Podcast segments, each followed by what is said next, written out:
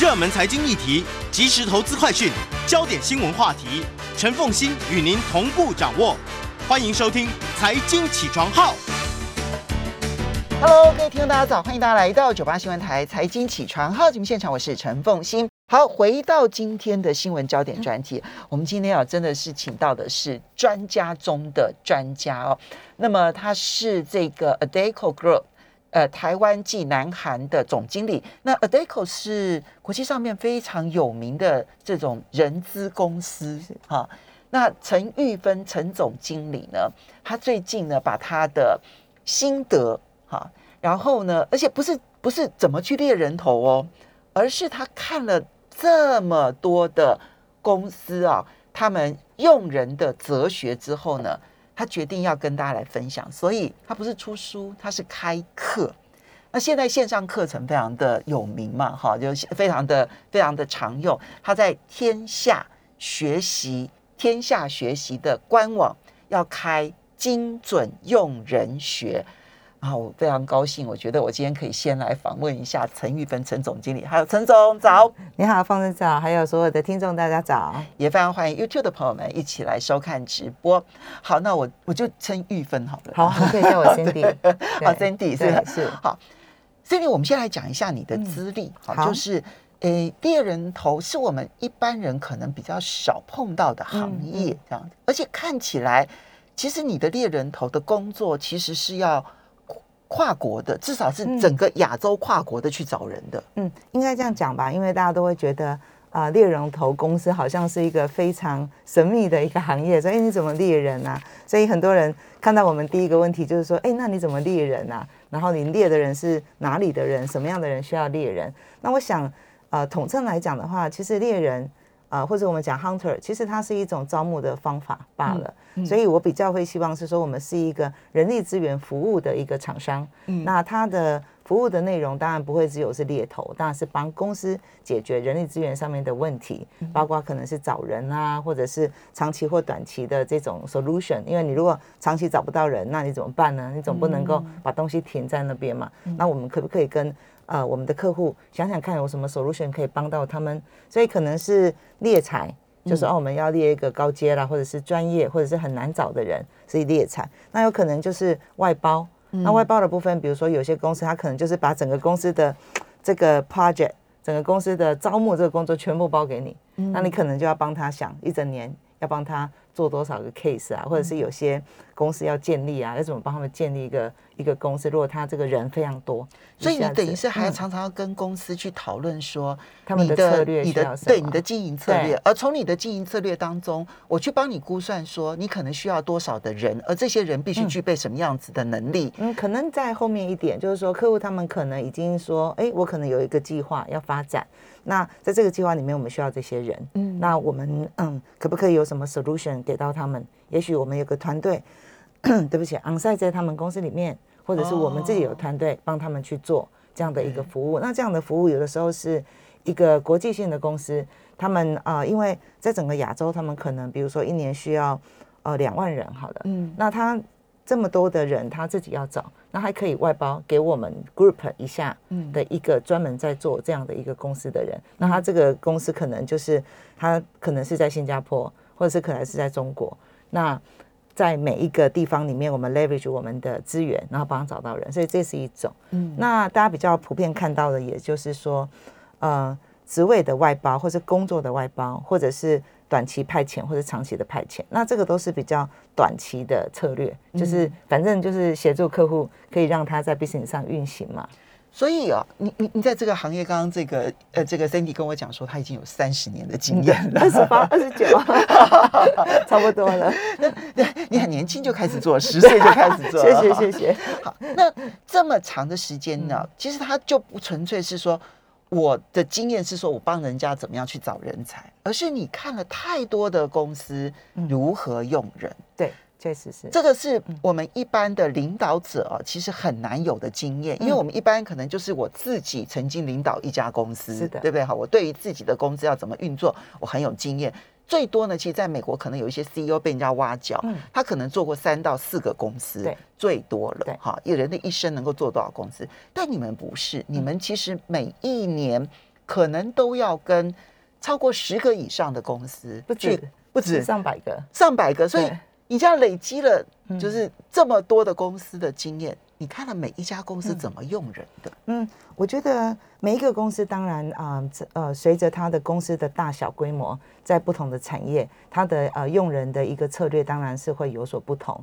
那刚才风声风心想的不错，就是说每一个人都是在他的岗位里面是做到最好。可是当时代开始发生变化的时候，好，那比如说像我们现在是后疫情时代，好，那数位化时代，那这些在变化的时候，其实只要你 company 你的这个呃商业模式或者是商业方向改变的时候，你的人才就有可能不适用，或者是不够用，或者是不能用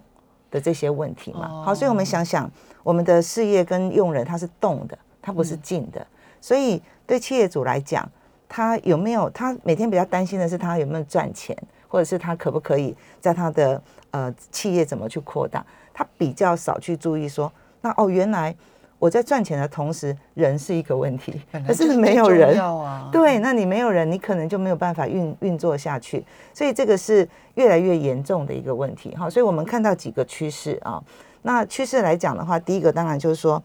在还没有疫情之前，我们都是想我们要转型，就是数位化。可是台湾大概有九十几个 percent 都是中小企业，所以中小企业它也要数位化，但是它连数位化、数位优化到数位转型这三个步骤，其实在每个产业里面都有不同的影响。好，所以这是第一个。那第二个来讲，就是这个疫情开始的时候，它其实是促进快速的加速这个数位转型，就是没办法的嘛，你你人不能出来工作，必须在家里面工作，或者是说你有没有设备给我？那在这个情况之下，数位转型就快，就比以前更快。好，那更快之后，需要跟科技有相关的人就变多。哦，就比如说 software engineer 啦，好这些，或者是帮忙呃做数位转型，所有新的 device 啦、手机啦，不同的这种数位的呃这个工具就又出来。那数位工具的后面又是要有人才，所以大家就会觉得说，哎呀，我昨天那个帮我做很好的人啊，这么棒的员工，他怎么不懂这一块？所以他们就希望把新的人才招进来。可新的人才招进来，你就会发生很多的一个冲撞，因为有文化的问题，有合作的问题，有我也不知道我这个公司到底要转到哪里去的问题。好就领导人自己都不能够确定我现在的转型要转到哪里。，对，但是这个就是不是说只有某一个公司，大概很多的都会是这样的一个想法。那这个也是一个趋势，那没办法。所以我知道我嗯需要新的技术、新的工具的相关的人才。是的，但是我招进来了之后，我根本连怎么用他们我都不知道。对，这个是原本的员工可能是用不上了，对，在这一块他要帮嗯我去改变，其实可能性已经太低了。是但是我新的人，我又不知道该如何的用它。用它，嗯，更不要讲新的跟旧的那个整合的问题。文化文化的问题，嗯。所以这些的问题都是蛮大 challenge。那再加上我们台湾是全世界少子化嘛，所以我们的人数供应也不够，然后又 COVID 人又进不来，就说你哎有一些东西，不是只有台湾呢、呃，全世界都一样。不。是不是，应该是说你服务的区域刚好都是少子化的区域、哎哦，对对对，韩韩国也是少子化，没错没错。嗯，对对对，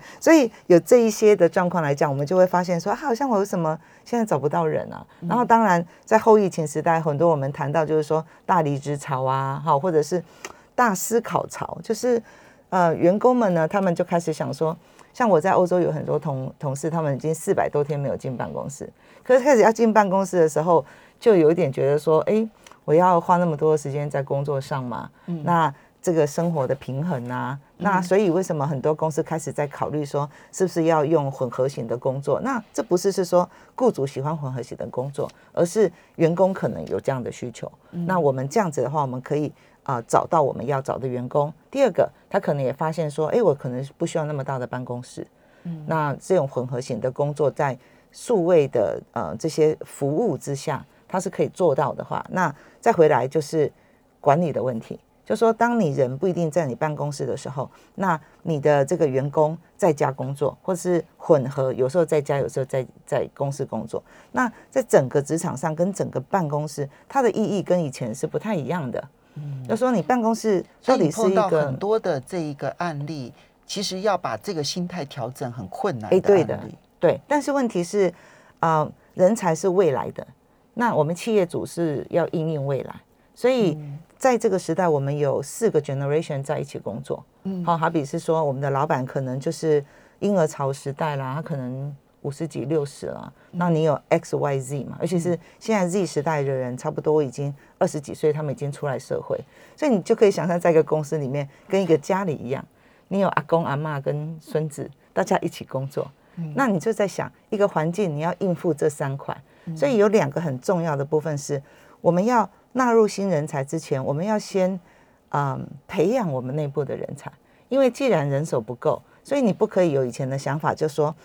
啊这个人才不好，我就不要他，因为你不要他，你可能进不来人，所以我们会建议就是雇主对于嗯留才或者是再让员工再训练，嗯，那这个很重要。那我们也看到很多企业主他们很认真，就好像之前我们谈到，就是 online 的 training 很多，嗯，那有很多的呃可能是呃使用上，比如说数位化使用上的 training 啦，有的是 mindset 的 change。那雇主他们很愿意花钱给员工做 training 或 upskilling，可是员工他不知道他的呃工作其实是会受到影响，他还是用昨天的想法在所以做事情。你刚刚讲说，因为现在这种缺工或尤其是缺财的一个状况这么严重，其实与其到外面去找人，不如嗯。自己内部做。对。可是自己内部做呢，其实就发生了一个，就算老板已经有了这个心态了是，的，但对不起，我我愿意花钱去培养员工新的技能，但是是新的心态，但是员工还没有培养好自己，准备好迎接未来的对心态，这一点是困难的。是的我们休息一下，嗯马上回来节目现场。欢迎大家回到九八新闻台财经起床号节目现场，我是陈凤欣。每嗯，今天呢，我们都要来谈的是精准用人学。呃，在我们现场的哦是有多年的猎人头经验的 Cindy 哈，这是这个易科集团台湾暨南韩总经理陈玉芬哦，陈总真的非常高兴，陈总来我们现场，就交换他不是只有他自己领导了公司，然后呢去这个主管的这样的一个经验，很重要的是你看了太多的公司，然后这些公司怎么去选择找人，怎么去用人，嗯，然后怎么帮人变成人才，嗯，这件事情其实每一个每一件事情，你大概每一天都经历太多的例子。那现在他要把这一些经验呢、心法，然后去跟大家来分享，所以他会开课。那大家有兴趣上课的朋友们呢、可以到天下学习的官网，然后呢，你只要去 Google 说“精准用人学”。猎头 CEO 的独门心法，我觉得精准用人学应该就可以 Google 到了吧。应该是吧？好，我们刚刚提到了，其实啊，现在找人才太难了，对啊，先培养内部的人才反而比较重要。嗯，但是你发现常常犯的一个错误是，赶快就出钱给你上课，嗯啊，技能的部分给你上课，嗯然后呢，这个呃，我们好像要一个新的管理法啊，嗯比如说我们现在要用这个这个新的一一套管理的那原逻辑，什么 OKR？啊对对 OK 啊，对对对对，好好，那我们大家就来上课这样子。但是上课之前，其实老板没有跟员工沟通清楚的时候，发现老板很积极，员工很消极。对对，因为我遇到很多企业主，他们谈到就是说，经理说要花钱，我们有花，我们找最好的课程啊，我们也很很好的 coach 啦，那也是希望这个同事都要都要做啦。然后呢，就会发现同事对于训练这件事情呢，好像就是懒懒的，好像觉得公司叫我去做我就去做嘛。那我就是会觉得是说，这个其实会非常可惜，因为呃，我们一直在呃职场上工作，其实我们没有太多的机会去看到，就是未来的职场它是长怎么样，或者是我们自己这个工作它的未来性是怎么样。所以呃，公司也常常会是说，哎，为了要数位化，我们会引进不同的系统，好，比如说可能大系统或者小系统。那我们常常会遇到很多员工的一个抗拒，他就会说。这个真的很难用哎、这个系统的东西弄进来，还不如我昨天的 Excel 好用。那我这样弄一弄，我就可以，我就很好做事。那你要叫我学，真的很困难。但是这个是一个很重要的关键，就是说，就是嗯、呃要让我们自己有没有价值的一线一线的 mindset 的改变。如果我们说公司就是因为以后就是数位化，什么东西就 data 为王嘛。那你要让自己可以去习惯这种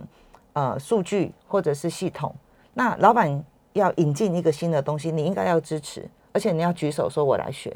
因为你学了你就有能力嘛，你就有价值。所以这里的沟通关键点不是在于说我你学了这个技能对你现在的工作有什么帮助，对，而是对你未来的在整个职场的能力跟价值的提升提。升，因为它是一个底嘛。所以它不纯粹只是为公司好，对其实那个对员工的长期来讲都很好。对，你如果没有让员工认知到这件事情对他自己的价值，他是不会积极学的。是的，所以当然老板会希望，那我我是说员工自己也要有这个 self awareness，就会觉得是说。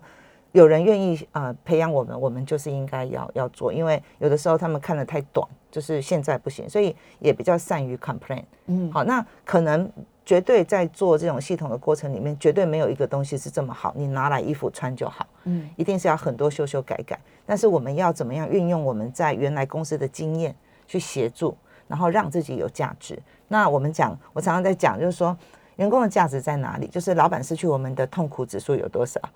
如果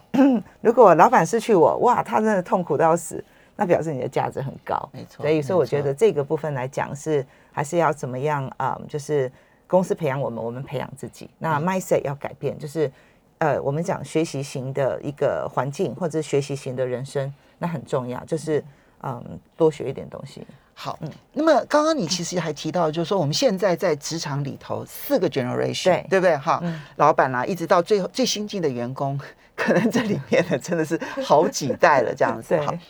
那不同的 generation，他关注的点其实是不一样哎，的。对的，对，所以这件事情也是精准用人学当中恐怕非常重要的一堂课吧。对对。那去理解不同世代，因为你刚刚提到说现在是大离职潮、大思考潮，对，大从思考潮，对。所以我们可能必须对于嗯不同世代，他现在真正着重的重点，恐怕都要有认知。哎嗯，我们应该讲是说，在管理跟沟通跟这个呃协同的过程里面，我们可以知道，就是呃婴儿潮的时代的人呢，其实呃在那个时代里面，社会价值很重要嘛，因为他们比较会注重。呃，社会是不是觉得他们是被尊敬的？比如说那时候我我就记得，父母都是会希望我们去考公务员啊，然后做医师啊，然后做什么什么师啊、老师啊，或者是律师，所以它是一个社会比较给予的一个一个 recognition，、所以他会觉得说，哦，我做这种事，我一定要这样负责，我一定要怎么样，因为我不能够让我的家人或者是让我这个人 reputation 不好。这可能就是我们这个时代哎，的思维对，思维就觉得是说要负责啊，你怎么可以这么不负责任来公司一天就走了、啊？这个对你的人生不好啊。嗯好，那 X Y 世代的人，他们当然在他们的成长过程里面是有一个不同的一个 mindset 在。那对 Z 世代的人来说呢，其实他们一出生就是我们讲 born in technology，就他出生就是在科技的东西里面去，就好像我们如果手机东西不会，你问谁？你当然问你的孙子啊，他就咕咕咕就可以了嘛。没错，对没错，你就会觉得说，哎，我手机上遇到任何问题，好像对。问家里头最年轻的那个，他就一定会帮我解决。嗯他也不用看 menu，、他也不用去学，或者他有一个东西，你问他说：“妈妈，你不能，你不能够去那个 Google 上面看一下嘛？”嗯。所以你学习的方法不同。好、以前的人是，你就做好，你不用训练啊，嗯你就做久了你就会嘛。那、现在科技的东西来了之后，什么东西就是在网络上你就可以自学，所以观念上是很不同。那比较年轻人他的价值观比较是自己，好像我最喜欢举一个例子，就是说。在 boomer 时代的价值观是说，哎、我啊毕业，那我要一个好工作，那么好工作以后我就要结婚嘛，那我结婚就要生两个孩子嘛。那想说你为什么生两个孩子？那政府说两个孩子恰恰好嘛，那我们就生两个孩子。那你想说没有结婚，那觉得很奇怪嘛，好像人生不圆满在那个时候。那你结完婚生孩子，那孩子长大之后，你就觉得啊，我应该来贡献社会嘛。所以我们是不是来参加福人社？我参加这个什么公益，因为我可以做得到嘛。所以我们觉得哇，参加福人社或狮子会的人，哇，他们一定是很成功的人是吗，在我们那个时代。所以他的观念是这样，所以他觉得自己好，然后要要完整，要成功，然后才可以贡献社会。可是现在年轻人没这个套嘛。以前叫做修身立家，对对对对对，修身齐家家治国平天下天下对对对，exactly 对。所以现在的现在的呃呃 young talent，他会觉得是说，你不用等啊，你做公益，你现在马上就可以做公益啊。所以对他们来讲，此时此刻立刻做公益很重要。对他觉得啊，创造人生的价值这件事情很重要，就是我的人生的价值在哪里。所以有的时候年轻人比较辛苦的部分，因为他为了要找那个价值，他很 suffer，所以他常常会觉得我做这个有价值吗？但他们跳太快，就说你要努力以后价值会跑出来，那你没有努力以前，或者还没有找到方向以前。那你就开始去觉得我的价值在哪里，所以你不能够跟他讲说说你现在就好好努力啊，然后对对对，你不能这样，你要跟他讲的是说，你今天如果要寻找你的价值，你的路径应该是什么，或者是说？我们一起沟通，我们一起来研究看看怎么样啊，在公司里面你可以帮公司做什么样的一个价值或者是什么，所以是沟通的方法，好，所以大家都想成功。可是成功的定义跟方法不一样，好，所以这个我觉得在沟通上，尤其是在老板用人上面来讲，我们对每一个不同的用人，他们要尊重他们在他们的这种成长的过程里面，他们是怎么被对待，然后他们要的东西是什么。啊？所以我们会看到现在的，你看它是一个大圆，这个大圆你会发现说，钱、自己、婚姻、社会、公益，它都可以同时存在。它也不一定要啊，好像我们现在就是多元嘛。哎，你是不是一定要结婚？好，那可能有结婚，或是不结婚，或者是同性结婚，或者是毛小孩不生孩子，那就是一种选择权。所以在你的经验当中，一个越能够去理解新时代思维的主管，他就越有可能在用人这件事情上面得到成功。当然，凤欣，我想现在的现在的年轻人更在意。他自己有没有被在意？所以为什么我们讲更在意自己有没有被在意？对，就是说，呃，为什么我们现在在讲说你留才不是只有给钱或者是给技术？但是为什么雇主品牌很重要？我们讲说雇主价值主张很重要。雇主价值主张讲的是你怎么对员工，你的口碑是怎么样？你在网上就是。Inter social media 上面的 reputation 那个真的很重要哎，因为我真的碰到那个年轻朋友跟我讲说说，他说他在找工作的时候，他都会去找这家公司有没有复评，对，有没有复评，对，在用人这件事情上有没有复评，然后他们当然这个复评，他们还会看说这个复评的内容是什么，对，没错。如果说比如说有他他他们特别在意的是说，比如说。呃，就就一天到晚就是骂你啊，然后交办了工作也不告诉你为什么要做这件事情啊。我告诉你，这种公司的复评就会留下很深刻的印象。没错，没错。所以现在对雇主比较辛苦的部分，当你找不到什么样的一个方向的时候，其实要回去看一下，就是说你这个公司为什么值得吸引员工？嗯，那我们可以做什么吸引员工？其实有时候员工他要的不是是说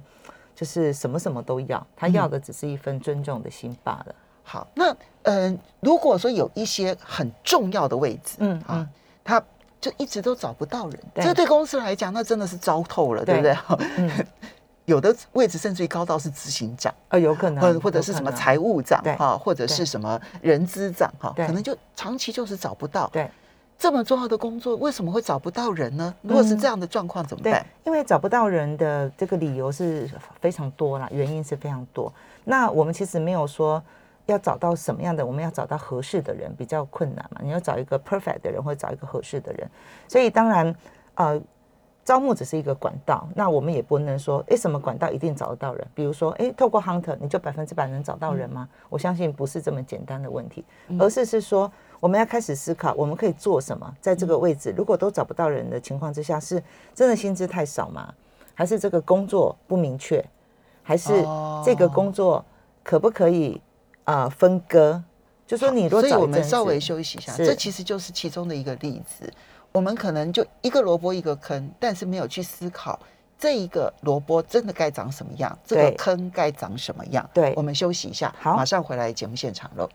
欢迎大家回到九八新闻台财经起床号节目现场，我是陈凤欣。精准用人学，在我们现场的是 Adeco Group 这个易科集团台湾暨南韩总经理陈玉芬，也非常欢迎 YouTube 的朋友们一起来收看直播。因为玉芬啊，Cindy 都非常的有心，要把他这个多年来啊，就是看了各个公司的主管啦，或者是老板啦，他们在使用人才这件事情上面，哈，其实。可能有很多人其实跌跌撞撞的，好不容易有了一点点自己的心法，但是呢，遇到时代的大幅度的转变的时候，更加的改不过去了哈。那有一些根本就是找不到方法，就是只是一天到晚想策略，可是对于怎么去用人，始终觉得非常的苦恼哈。那玉芬看了这么多的例子，所以他要把它集合成为精准用人学。有兴趣的朋友可以到天下学习的官网哈，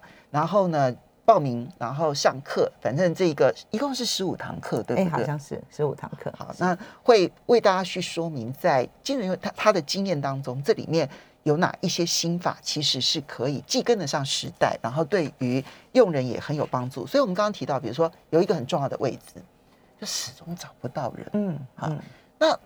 这是可是他这个位置又非常的重要。然后你刚刚就提到了，可能你要重新去思考，可当然可能是薪水的问题，对，好，对啊，但这当然可以去打听啊，是不是薪水的问题？但也有可能是整个职务内容不精准，对，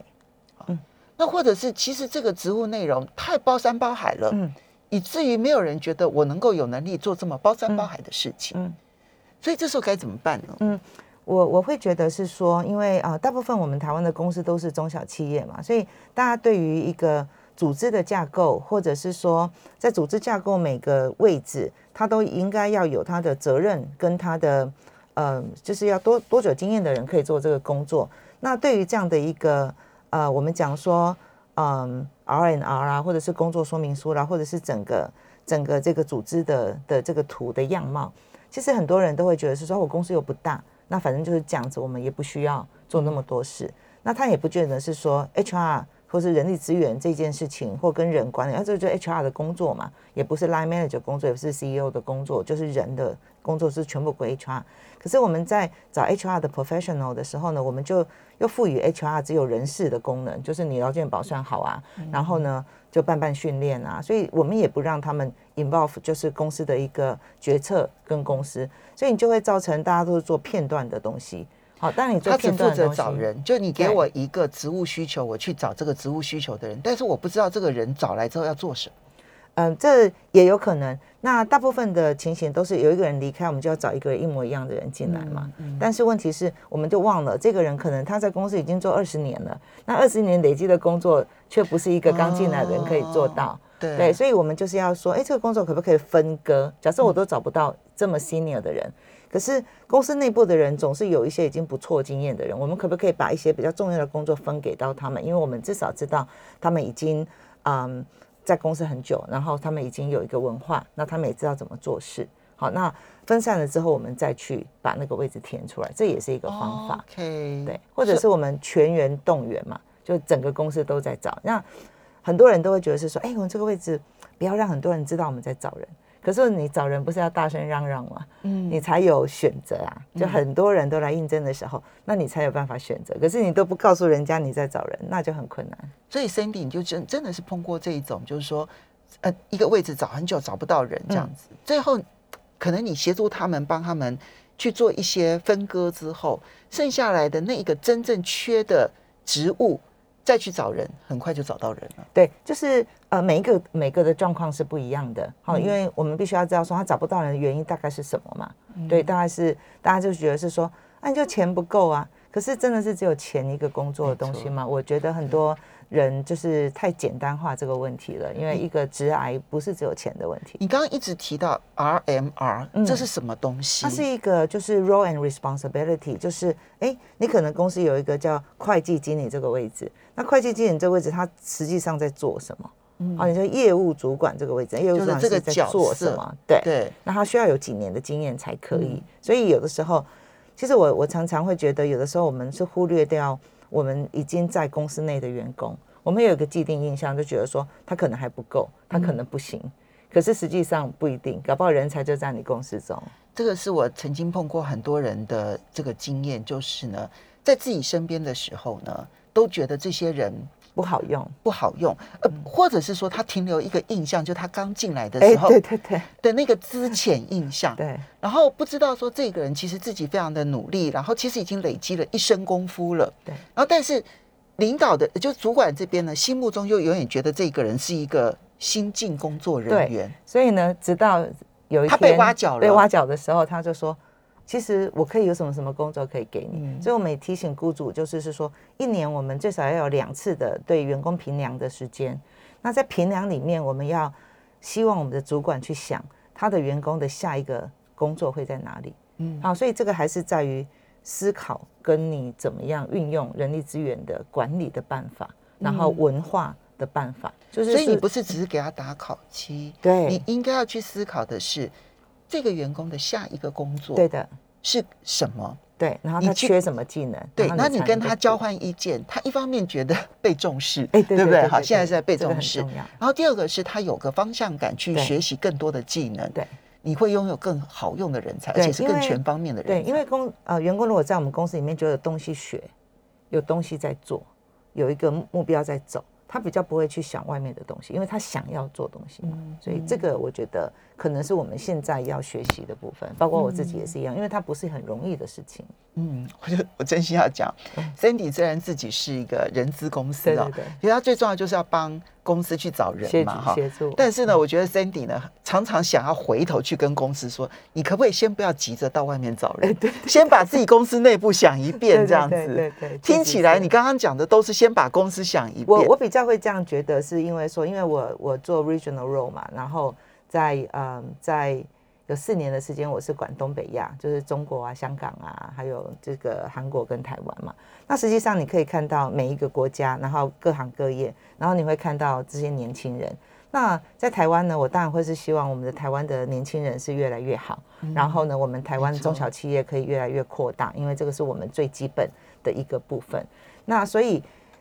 我们的雇主都很好，那年轻人也都很好。可是，在这个中间里面呢，我们常常也可以看到有很多员工跟呃老板之间的一些因为误会而产生的东西，所以很只要可惜。很可惜，所以呢，其实呃老板都很用心，可是老板用心可能没让员工知道，嗯。那员工也会觉得就是一直抱怨，就觉得这个这个，所以我就是觉得要怎么去珍惜工作，然后在原来的公司，你都进去那个公司，一定有你的理由嘛。嗯那如果在这个公司不行，你应该有没有办法尽力协助这个公司做得更好？那如果不行，你才会找找换工作嘛。所以我觉得，呃，常常换工作也不见得对你的履历表是很好用，虽然。我们是做 hunter 的工作，对，但是我想还是希望我们的客户他们越来越好是重要的事情。刚刚有朋友问到说，他最怕的就是面试，是。因为呢技能很容易问，可是他的态度我们就不容易在面试当中可以看得出来。其实我看你的课程设计里头，其中有一项叫做